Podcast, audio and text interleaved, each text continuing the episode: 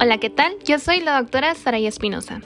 Y bien, el día de hoy abordaremos los puntos más importantes sobre los temas conjuntivitis, tracoma y úlcera corneal, siendo temas de relevancia alta para la presentación de nuestro examen de residencia médica nacional.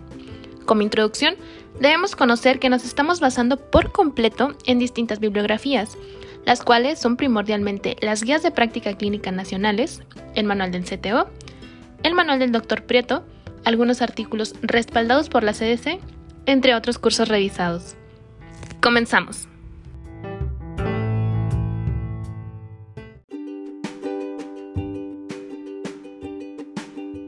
Tal como lo vimos en anatomía del globo ocular, la conjuntiva es una mucosa delgada y transparente que tapiza la superficie interna de los párpados y la cara anterior de la esclera. Las patologías de la conjuntiva son la conjuntivitis y las proliferaciones conjuntivales. La clínica de la conjuntivitis la detallaremos de la siguiente manera. Vamos a realizar una tablita donde ponemos síntomas y signos. Nuestros síntomas pueden ser picor, escosor o sensación de cuerpo extraño, sin dolor ni afectación visual. Los signos es hiperemia conjuntival, más marcada en los fondos de saco conjuntivales, y responde a vasoconstrictores y es menor al acercarse al limbo. Secreción puede ser purulenta, esto nos habla de un proceso bacteriano, seroso de un proceso vírico o mucoso de un proceso alérgico. Finalmente, la respuesta celular, las papilas alérgicas y clamidia en el recién nacido, para los folículos con virus y clamidia en el adulto y flicténulas con hipersensibilidad a antígenos bacterianos. Con eso cerramos nuestra tablita. Conjuntivitis. Se define como la inflamación de la conjuntiva vulvar y tarsal por acción de agentes infecciosos, tóxicos o mecánicos, que se manifiesta sobre todo por escosor ocular, sensación de cuerpo extraño, hiperplasia de folículos y papilas, hiperemia, fotofobia y secreción serosa así como fibrinosa o purulenta. La gran mayoría de las formas la verdad es que son limitadas, pero algunas formas pues implican una morbilidad ocular y extraocular seria. Las medidas recomendadas para su prevención corresponden a distintas intervenciones higiénicas aplicables en el hogar y los lugares de trabajo. De acuerdo con su duración, la guía práctica clínica reconoce formas agudas, ya sea por un proceso bacteriano, por radiación ultravioleta, el uso de lentes de contacto o por algún trauma. En el caso de las recurrentes es que exista una atopia y en el caso de las crónicas ya sea por mecánica irritativa o por deficiencia de la película lagrimal. La conjuntivitis alérgica es con frecuencia recurrente.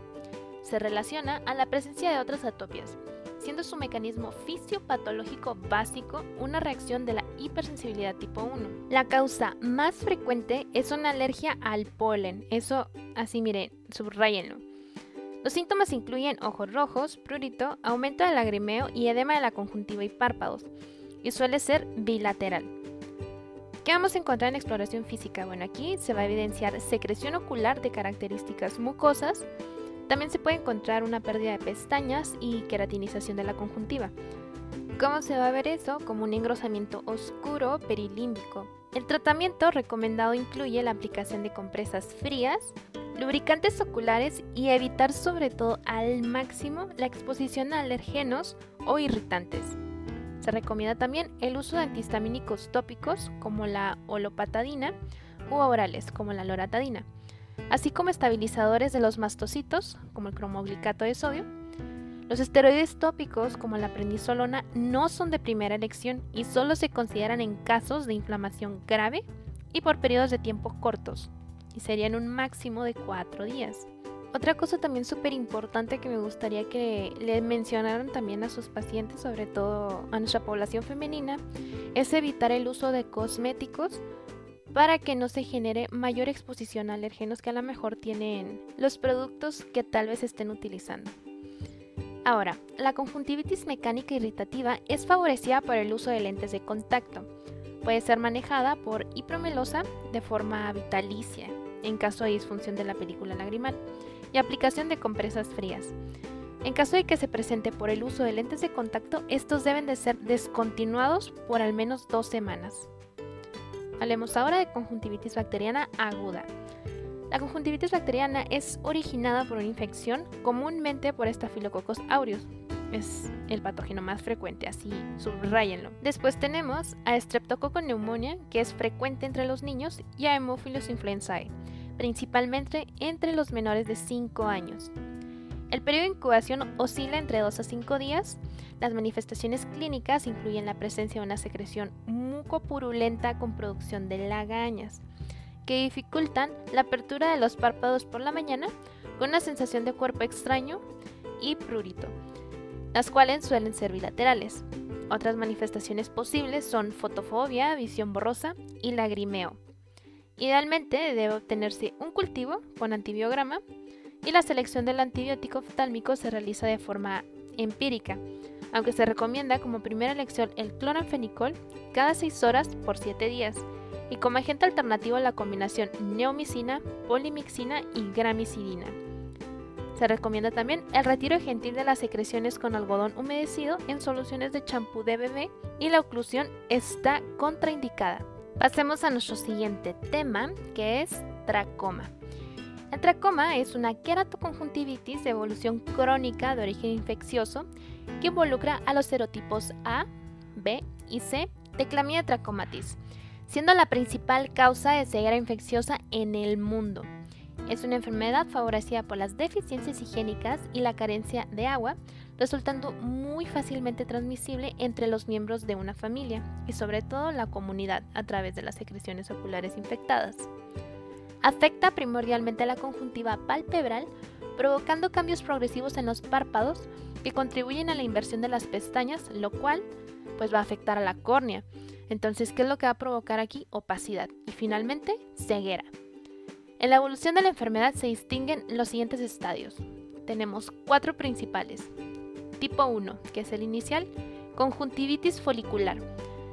Aquí va a haber una sensación de cuerpo extraño e hiperemia y esta va a ser una conjuntivitis autolimitada. En tipo 2 es el periodo de estado. Aquí aparecen papilas, panus o invasión vascular de la córnea en su mitad superior. Se encuentran folículos con centro claro que se hinchan y revientan. Pueden durar meses o años y da lugar a pseudotosis. El tipo 3 sería el precicatricial. Aquí se forman cicatrices que provocan entropión y triquiasis. Se producen erosiones también corneales. Pasando al tipo 4, aquí es de secuelas. Aparece entropión, triquiasis, pano cicatricial y cicatrices conjuntivales. Esto lo que va a generar es que va a formar una línea blanquecina paralela al borde del párpado superior. Y finalmente, pues la pacificación corneal debido al panus que provoca el déficit visual o la ceguera. Ahora, la clasificación del tracoma según la OMS es TF para tracoma folicular. Esta es la fase activa de la enfermedad en la que predominan los folículos. Deben encontrarse más o igual a 5 folículos de, un tamaño mayor o igual a 5 milímetros. El TI o tracoma intenso es el engrosamiento y oscurecimiento inflamatorio importante de la conjuntiva tarsal superior, con un 50% o más de los vasos profundos normales. TS es la cicatrización tracomatosa. Aquí las bandas de cicatrización están en la conjuntiva tarsal. El TT es el tracoma con triquiasis hay un contacto de más o igual a una pestaña con la córnea. Y el CO, que es la opacidad corneal, esta no es tan típica, pero debe ocultar al menos parcialmente la pupila sin dilatar. El médico de primer nivel de atención debe buscar signos de tracoma en niños y mujeres que habitan en zonas endémicas, pacientes con antecedentes de cirugía palpebral y en pacientes diabéticos. Se recomienda también la exploración asistida con lupas de magnificación y el oftalmólogo del segundo nivel debe realizar una biomicroscopía para documentar la existencia de folículos. Recordemos que no existe una prueba diagnóstica de certeza para tracoma.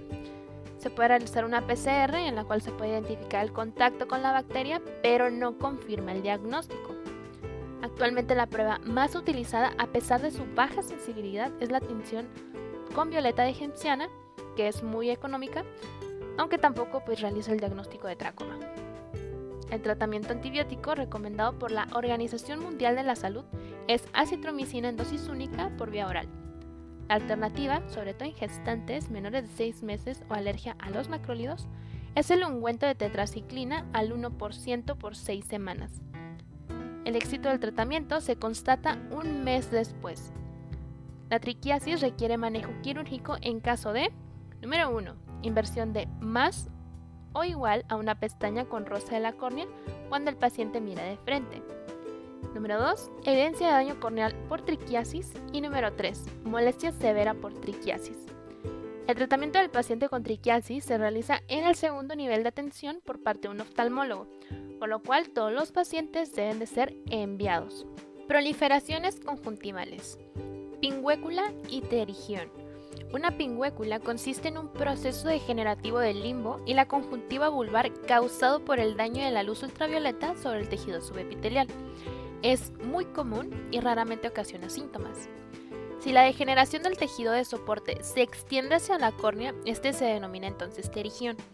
Entre los principales factores de riesgo para su desarrollo se encuentran la exposición a rayos ultravioleta, sequedad ocular, vivir en climas cálidos, exposición a irritantes, antecedentes de inmunoalergias y tabaquismo. A la exploración física se encuentra una proliferación fibrosa que crece sobre la conjuntiva con un vértice que se dirige hacia el centro de la córnea, que puede ser uni o bilateral, de localización nasal atemporal, presencia de línea de Stoker, que es la línea de color cafecita por el contenido de hemosiderina. La presencia de terigión se traduce en una actividad inflamatoria y puede presentar aumento de síntomas cuando se presentan las islas de Fuchs, que son pequeñas opacidades en la membrana de Bowman, así como un aumento de la vascularización en el epitelio corneal. El manejo médico inicial consiste en la aplicación de prednisolona, nafasolina, metilcelulosa y ciclosporina. El tratamiento quirúrgico se reserva para los pacientes en los que el tratamiento médico no logra controlar los síntomas y en pacientes que presentan astigmatismo.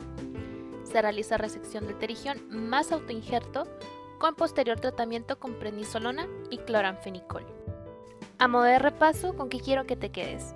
Conjuntivitis bacteriana aguda. En teología, la mayoría de las conjuntivitis bacterianas agudas están producidas por estafilococos que ocasionan una secreción mucopurulenta. Staphylococcus aureus, probablemente el germen más frecuente en conjuntivitis y blefaroconjuntivitis bacterianas. Staphylococcus epidermidis es el saprófito que a veces se hace patógeno. Streptococcus pneumonia, que es fundamentalmente en niños, y Haemophilus influenzae también en niños con mayor incidencia en menores de 5 años. ¿Qué clínica vas a encontrar? El periodo de incubación es de 2 a 5 días según el germen que cause. Cursa con una secreción purulenta o mucopurulenta con formación de legañas, así como la dificultad para despegar los párpados por la mañana. Hiperemia e inyección conjuntival máxima en fornices y que responde a la instilación de vasoconstrictores.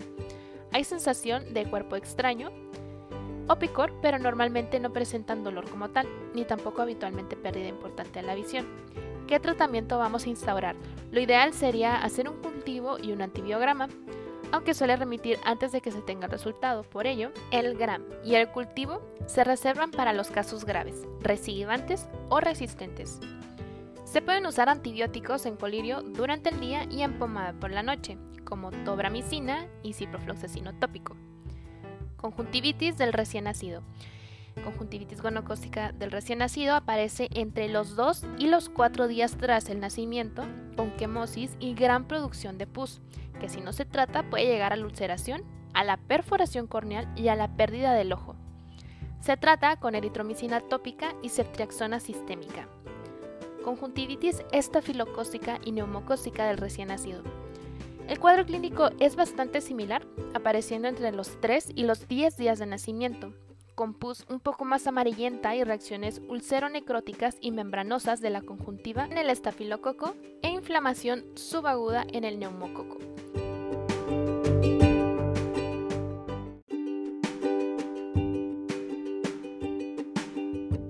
El diagnóstico se realiza mediante cultivo.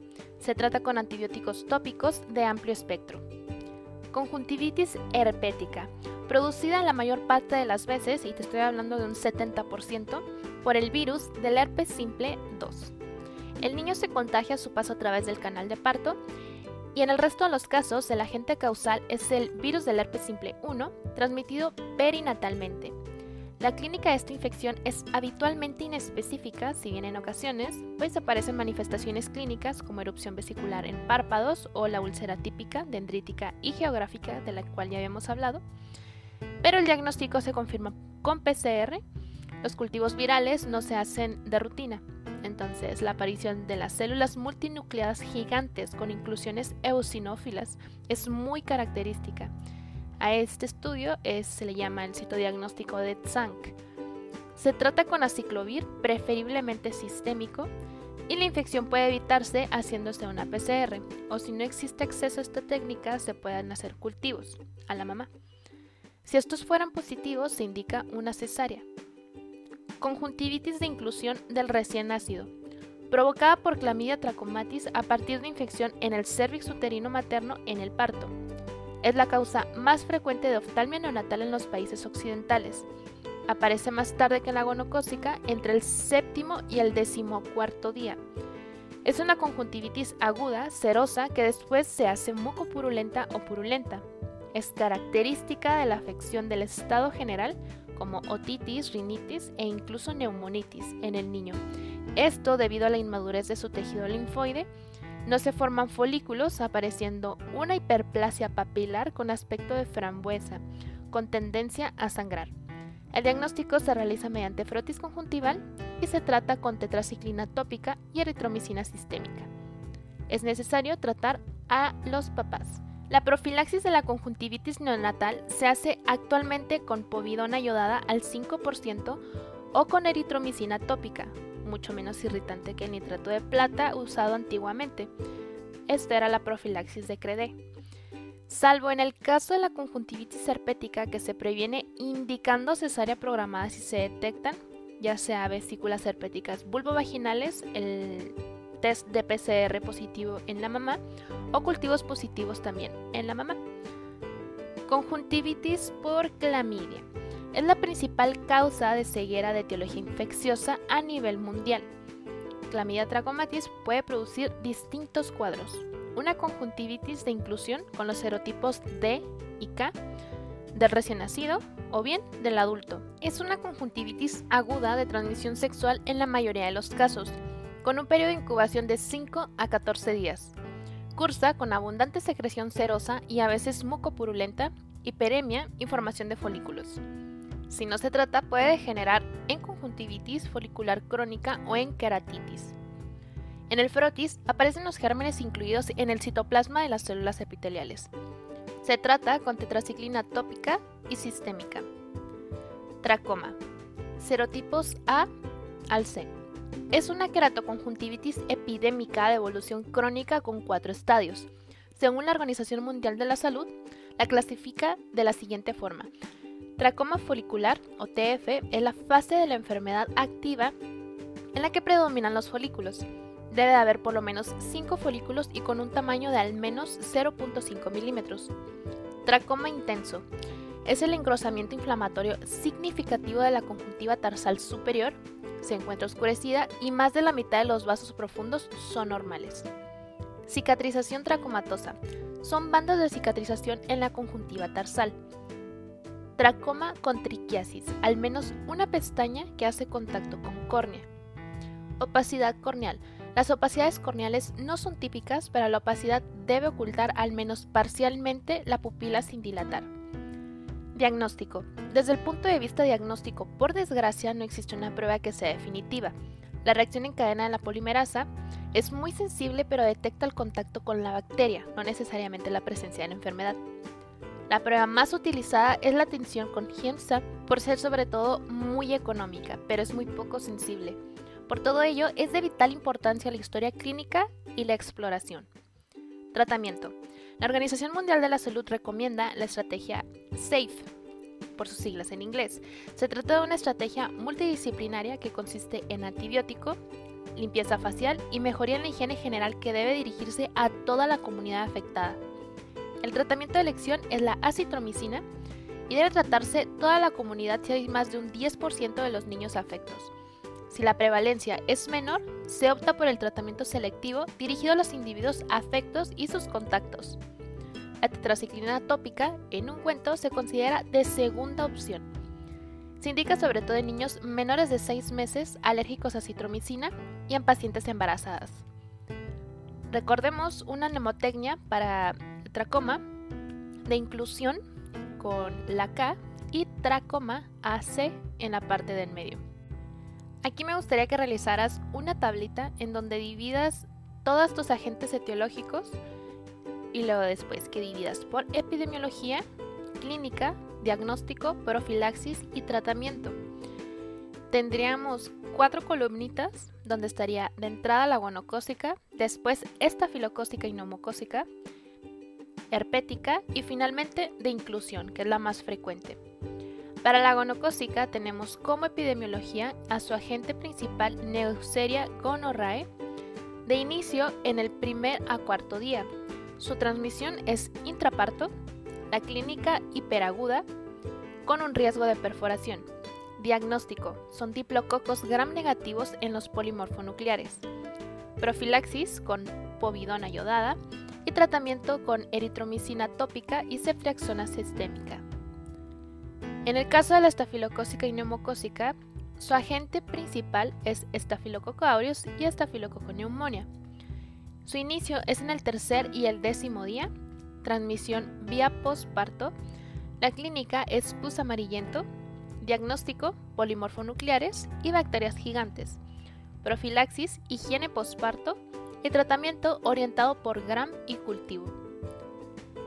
Para herpética, tenemos como agente el virus del herpes simple 2, con un inicio en el tercer y en el quinceavo día. Su transmisión es vía intraparto. La clínica es una aparición de erupción vesicular y úlceras dendríticas o geográficas. Encontraremos para su diagnóstico linfocitos plasmáticos, células multinucleares y cultivos virales. Su profilaxis es cesárea si los cultivos maternos resultan positivos. Tratamiento: aciclovir tópico, sistémico si encontramos también afección en el sistema. De inclusión, que es la más frecuente, tenemos como agente infeccioso Clamidia trachomatis. Inicio en el séptimo a catorceavo día, transmisión intraparto, clínica dentro del contexto de una enfermedad sistémica, incluso de neumonitis. Riesgo de formación de panus. Diagnóstico: linfocitos plasmáticos, inclusiones intracelulares en el GRAM y ELISA, profilaxis povidona yodada y tratamiento tetraciclina tópica y eritromicina sistémica. Con eso cerraríamos nuestro cuadrito y pasamos a hablar sobre conjuntivitis virales, fiebre adenofaringoconjuntival. Está producida por los adenovirus 3, 4 y 7. Su instauración es brusca con malestar general, faringitis y fiebre. La afectación primero es unilateral y después bilateral, con hiperemia, secreción serosa y adenopatía submaxilar y preauricular. No tiene tratamiento específico, usándose solo antibióticos tópicos para evitar sobreinfecciones, durante entre una y dos semanas aproximadamente. Queratoconjuntivitis epidémica, provocada por los adenovirus 8, 19 y 37, sin manifestaciones sistémicas, la afectación ocular es más grave, además de hiperemia, inyección conjuntival, secreción serosa, folículos y adenopatía preauricular. Pueden aparecer edema palpebral, hemorragias petequiales en la conjuntiva y queratitis punteada superficial, que se tiñe con fluoroseína. Evoluciona la formación de opacidades subepiteliales que desaparecen con el tiempo. El tratamiento es sintomático con compresas frías, UNAINE en colirio y antibióticos para evitar la sobreinfección. No se emplean colirios corticoides salvo para las opacidades subepiteliales en el estadio final. Son muy importantes las medidas higiénicas pues es muy contagiosa. Queratoconjuntivitis hemorrágica epidémica producida por un picornavirus y su instalación es brusca, con secreciones serosas, gran edema palpebral y quemosis, aparición de folículos, intensa hiperemia y formación de petequias. Es muy contagiosa, originando epidemias, siendo necesario el aislamiento de los pacientes. Se resuelve espontáneamente y se usan colirios antibióticos para evitar sobreinfecciones bacterianas y AINES tópicos. Tenemos que tener muy claro también que en las conjuntivitis víricas es típica la aparición de folículos y de una adenopatía preauricular. Eso subráyalo. Pasamos finalmente a conjuntivitis de etiología inmunitaria. Conjuntivitis alérgica. Es una reacción inflamatoria aguda o crónica de la conjuntiva caracterizada por quemosis, hiperemia y papilas, provocada por un alergeno específico, generalmente en primavera. Suele cursar con fiebre, rinitis, asma o urticaria. Aparece lagrimeo, quemosis, edema conjuntival y palpebral, secreción serosa y eosinófilos en el frotis. En cuanto al tratamiento, vamos a llevar a cabo medidas generales y fármacos. Las medidas generales sería el tratamiento más eficaz en minimizar la exposición a los alergenos o irritantes, además del uso de compresas frías y lubricantes oculares. Los estabilizadores de los mastocitos, estos lo que van a hacer es inhibirnos la degranulación y vamos a administrarlos cada 6 a 8 horas durante al menos 2 semanas. Antihistamínicos tópicos. Si los síntomas son principalmente oculares, los antihistamínicos tópicos son preferibles a los orales debido a que su inicio de acción es mucho más rápido. La combinación de antihistamínicos tópicos y los orales van a aumentar la eficacia. Si existe intolerancia a los antihistamínicos orales, una alternativa que podemos tomar son los antagonistas de receptores de los leucotrienos. A tópicos, el uso de antiinflamatorios como el diclofenaco al 0.1% nos van a ayudar muchísimo en la mejoría de la hiperemia conjuntival y el prurito. El uso de estos lo vamos a limitar muchísimo ante la presencia de síntomas de escosor y ardor. Esteroides tópicos se utilizan para tratar la inflamación grave, siempre valorando el riesgo-beneficio. Sin embargo, no son considerados tratamiento de primera elección para la conjuntivitis alérgica, así que procuren no utilizarlos. En caso de utilizarse el fármaco de elección que especifican las guías de práctica clínica mexicanas, pueden ser la prednisolona. Su uso debe ser por periodos muy cortos y a dosis muy bajita.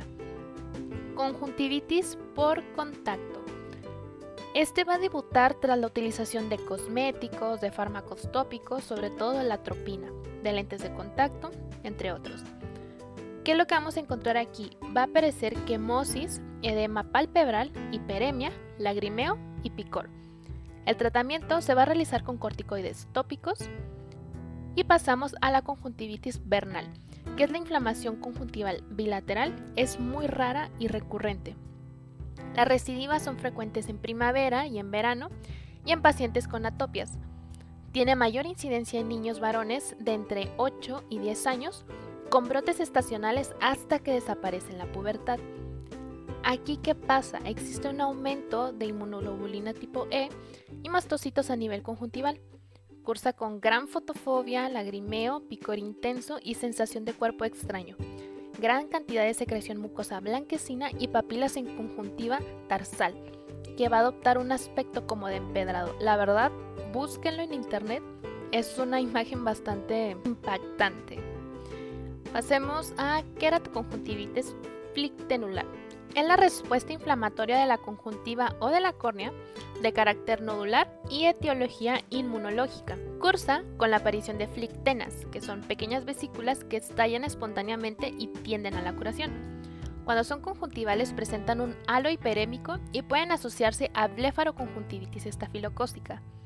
Se tratan con corticoides tópicos.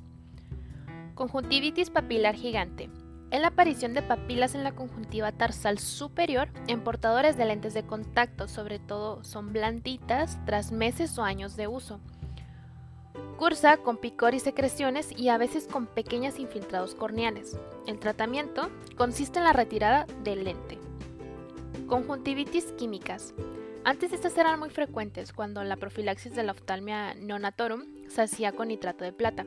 Actualmente ya disminuyó muchísimo y son mucho más raras desde que se prefiere usar en la citada profilaxis pomadas antibióticas. Recordemos que los antihistamínicos tópicos y orales y estabilizadores de los mastocitos tópicos pueden mantener asintomáticos a pacientes con conjuntivitis alérgica estacional. Es igual, subráyalo. Rescatando información sobre proliferaciones conjuntivales, recordemos que la pingüécula es una lesión degenerativa bilateral, yuxtalímbica, redondeada, amarillenta, elevada, situada más frecuentemente en la conjuntiva nasal. Es un proceso de degeneración de las fibras elásticas subconjuntivales con depósito de sustancia hialina amorfa.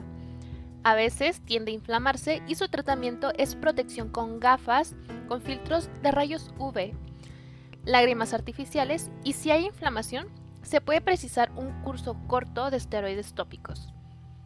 En el caso de terigión, es un pliegue triangular de la conjuntiva vulvar que avanza sobre la córnea en el área de la hendidura palpebral, generalmente en el lado nasal, pudiendo llegar hasta el área pupilar.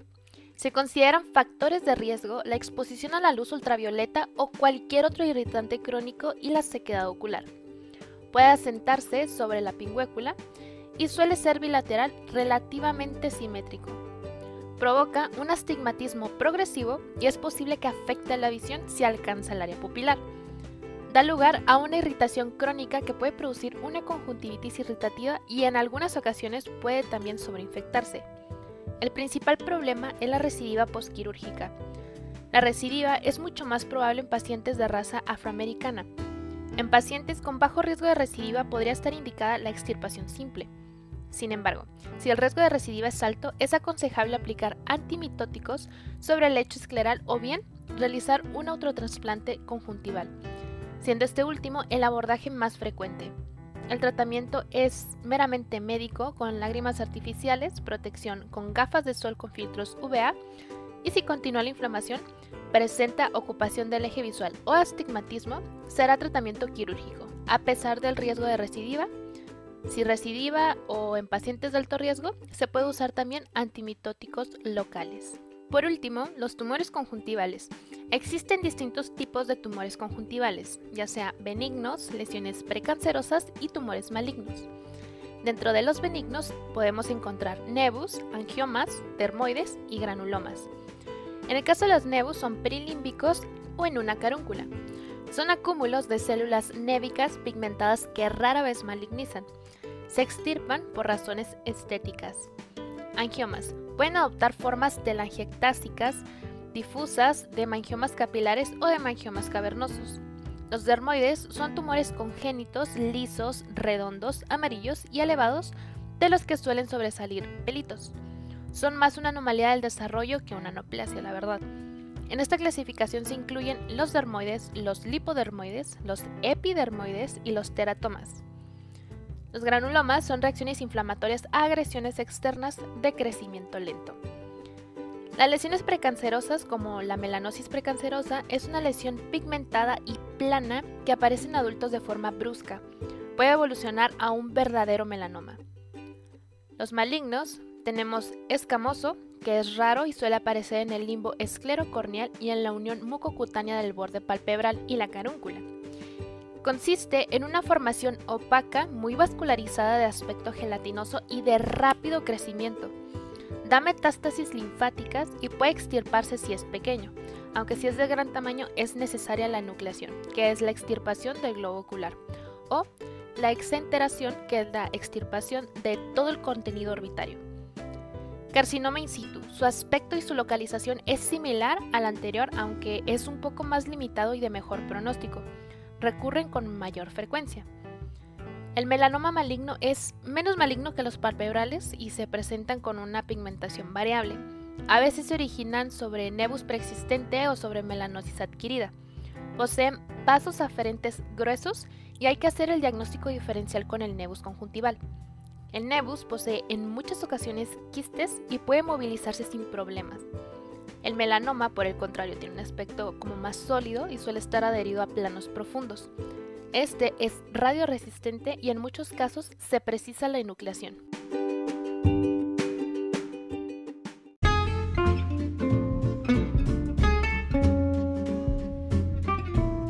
Abrimos esta nueva sección que son nuestro repaso, pero de las flashcards. Comenzamos con conjuntivitis. Por definición, es la inflamación de la conjuntiva vulvar y tarsal, con o sin infección. Fin. Etiología. Puede ser no infecciosa, ya sea alérgica, también llamada fiebre del heno, que es la más frecuente de todas. Mecánica o irritativa, tóxica, ojo seco, inmunológica y neoplásica. De las infecciosas tenemos la bacteriana, liderando nuestras filas el Staphylococcus aureus. Hemophilus influenzae, Streptococcus pneumonia y en el caso de la viral, los adenovirus.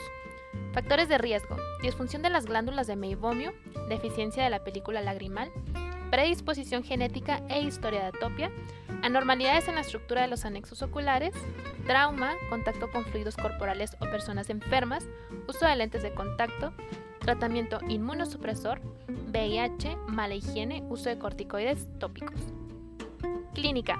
Puede presentar alguno de los siguientes, ojo rojo e hiperemia, prurito, predominantemente conjuntivitis alérgica, lagrimeo, legañas y párpados pegados por la mañana, ardor, sensación de cuerpo extraño, fotofobia y secreción, de las cuales puede ser acuosa, que se da sobre todo en la mecánica irritativa o disfunción de la película lagrimal. En la mucosa, para las alérgicas, y la mucopurulenta o purulenta en el caso de las bacterianas. La presentación puede ser unilateral en las mecánicas o químicas y bilateral en las bacterianas por radiación UV, alérgica y deficiencia de la película lagrimal linfadenopatía, así como los siguientes criterios de gravedad. Dolor, fotofobia y visión borrosa. Subráyale.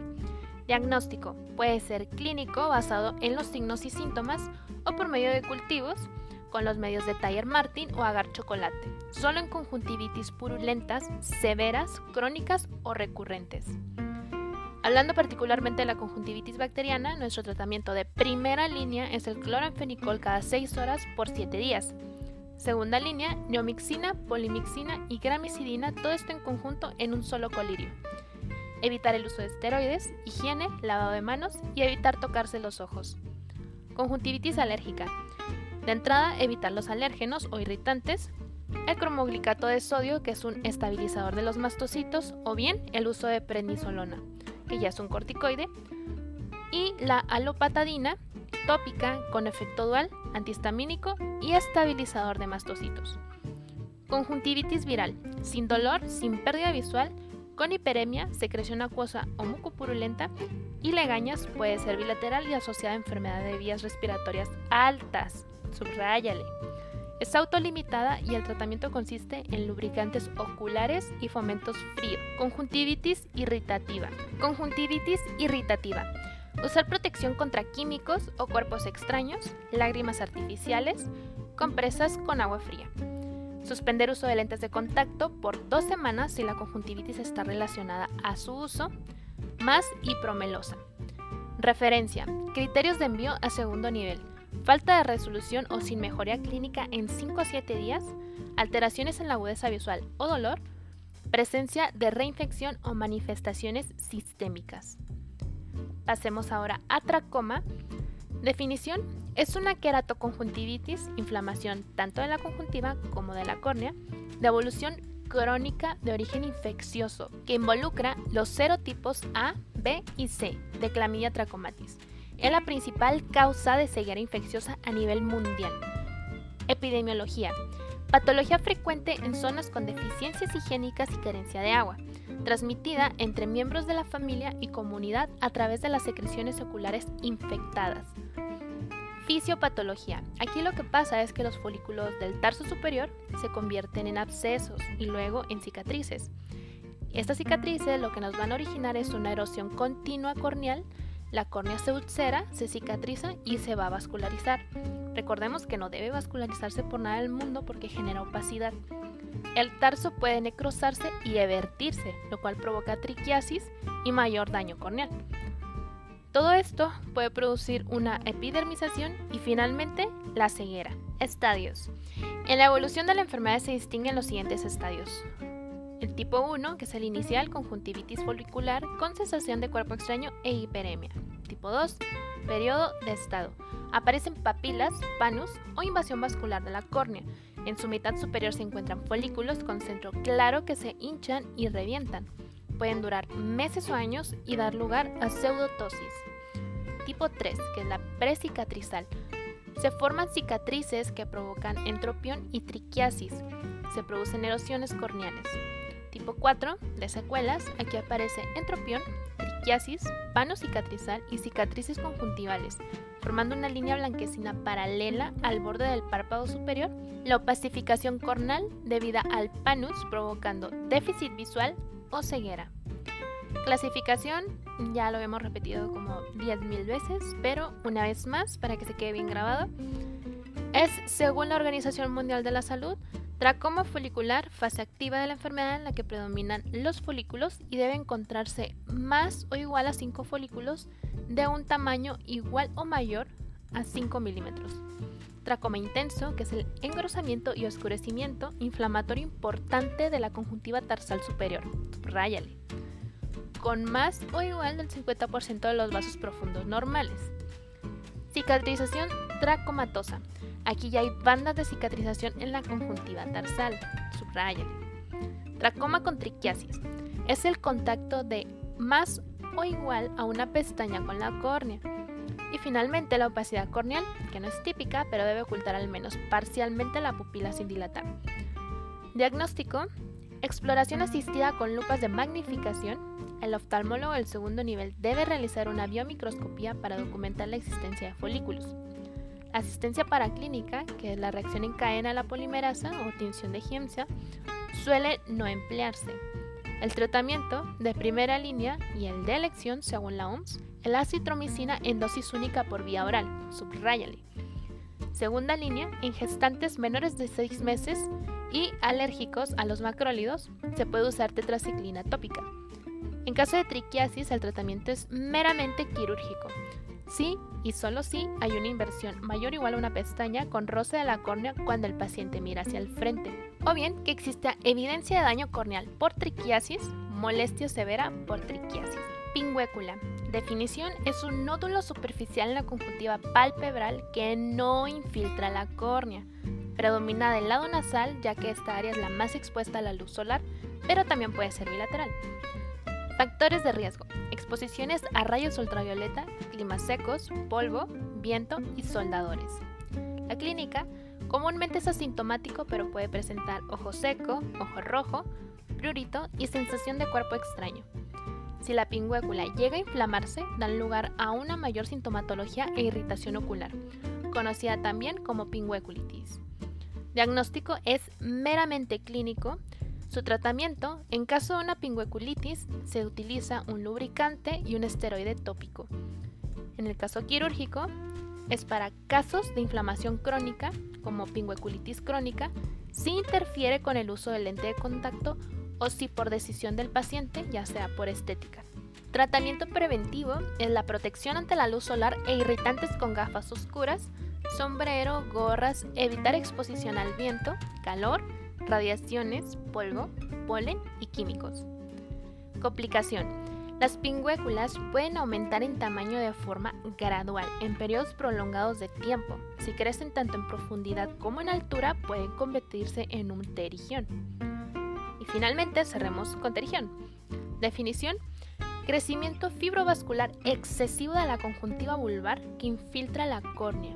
Se observa como un pliegue en forma de ala o triangular orientado horizontalmente con la base periférica y el vértice apuntando sobre la córnea. Frecuentemente predomina en el lado nasal, ya que esta área está más expuesta a la luz solar, pero también puede ser bilateral. Factores de riesgo. Igual, exposición a rayos UV, climas secos, polvo, viento, pingüécula de larga duración. Clínica. Pueden cursar asintomáticos o producir ojo rojo, fotofobia, lagrimeo, sensación de cuerpo extraño, prurito, visión borrosa y puede inducir astigmatismo por la modificación de la curvatura corneal. El diagnóstico es meramente clínico y su tratamiento es quirúrgico. Aquí las indicaciones elementales para que pueda ser quirúrgico es que tenga síntomas persistentes, razones estéticas, distorsión de la visión, crecimiento mayor a 3 milímetros sobre la córnea, restricción de la motilidad o progresión hacia el centro de la córnea con el riesgo de afección al eje visual. Debido a que la mayoría de las pterigiones recidivan, solo se indica el tratamiento quirúrgico si hay afección de la visión o si hay alguna progresión que amenace la visión. La mitomicina C es eficaz para reducir el riesgo de recidiva. Se aplica durante el periodo intraoperatorio o en los pterigiones recidivantes. Como complicaciones de este fármaco podemos encontrar la necrosis escleral aséptica y la escleroqueratitis infecciosa.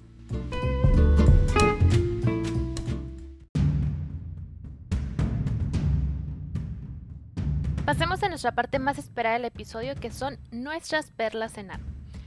Comenzamos con que las conjuntivitis no presentan dolor ni afectación de la agudeza visual. Su hiperemia predomina en fondo de saco lejos de la córnea.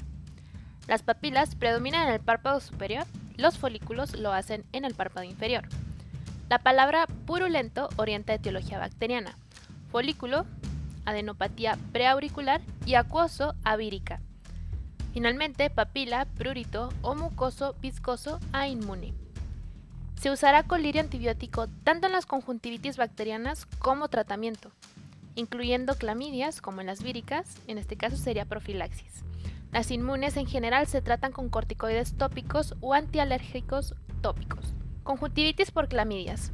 Tratar con tetraciclinas tópicas y sistémicas o con eritromicina. Los serotipos A y C producen tracoma de curso crónico, causa muy importante de ceguera en el tercer mundo.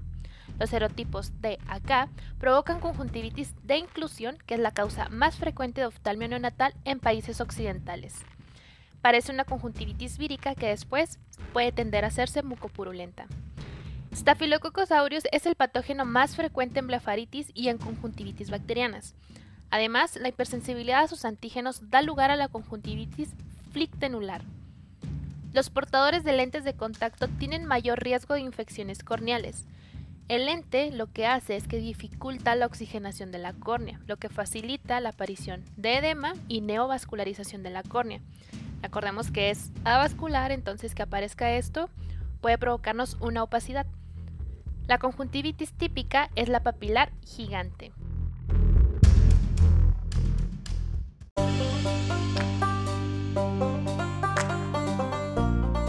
Pasemos ahora a nuestros casos clínicos. Nuestro primer caso nos menciona que es un paciente de 62 años de edad que acude a nuestra consulta por presentar enrojecimiento de ambos ojos con gran cantidad de secreciones, sensación de cuerpo extraño, lagrimeo, reacción folicular, hemorragias subconjuntivales difusas y adenopatía preauricular palpable. También nos comenta que recientemente ha padecido una infección de vías respiratorias altas. ¿Cuál es el diagnóstico más probable? Número 1, conjuntivitis bacteriana. Número 2, conjuntivitis de inclusión. Número 3, conjuntivitis vírica. O número 4, conjuntivitis alérgica. Excelente. La número 3, conjuntivitis vírica. Pasamos a nuestro siguiente caso donde nos mencionan que es un paciente masculino de 40 años de edad. Ha vivido hasta hace 5 años en Ecuador.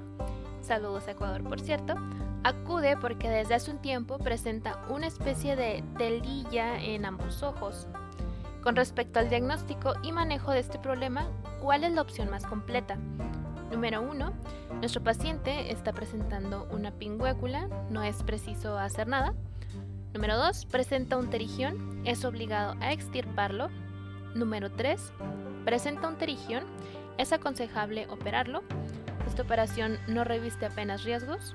Número 4. Presenta un terigión. En su caso, el riesgo es de recidiva alto, por lo que puede estar indicado usar mitomicina C durante la cirugía. La respuesta correcta es... Así es, compañeros. Número 4. Presenta un terigión. En su caso, el riesgo de recidiva es alto, por lo que puede estar indicado usar mitomicina C durante la cirugía. Pasamos a nuestro tercer caso clínico que nos menciona paciente masculino de 8 años de edad con antecedente familiar de padre y hermano con asma bronquial, antecedente personal de rinitis alérgica que inicia padecimiento de hace 3 meses con prurito, hiperemia conjuntival y secreción blanquecina que ha ido incrementándose de intensidad y que remite a la automedicación de antihistamínicos. A la exploración física se observa inyección conjuntival en la lámpara de hendidura se muestran párpados de aspecto empedrado. Está el libro. ¿Cuál es el diagnóstico más probable del paciente? Número 1, conjuntivitis bacteriana. Número 2, conjuntivitis alérgica. Número 3, conjuntivitis vernal. Y número 4, conjuntivitis papilar gigante. La respuesta correcta es... Exacto, compañeros. Me encanta que así estudien. Conjuntivitis vernal. En nuestro siguiente caso clínico, nos menciona que acude una paciente femenina en puerperio mediato de 17 años de edad con recién nacido que presenta salida de pus a nivel oftálmico. Como antecedentes de importancia, la mujer llevó pobre control prenatal y el nacimiento fue por vía vaginal. ¿Cuál es la etiología más probable del padecimiento? Número 1. Conjuntivitis gonocócica del recién nacido. Número 2, conjuntivitis herpética. Número 3, conjuntivitis de inclusión del recién nacido. Y número 4, conjuntivitis estafilocócica. La respuesta correcta es... Perfecto, compañeros. La número 1, conjuntivitis gonocócica del recién nacido. Nuestro último caso clínico nos menciona cuál es el tratamiento indicado para el padecimiento del paciente acorde a su diagnóstico. Es nuestro casito seriado. Número 1. Eritromicina tópica. Número 2. Eritromicina sistémica. Número 3. Aciclovir tópico. Y número 4. Aciclovir sistémico. La respuesta correcta es... Perfecto. Eritromicina tópica.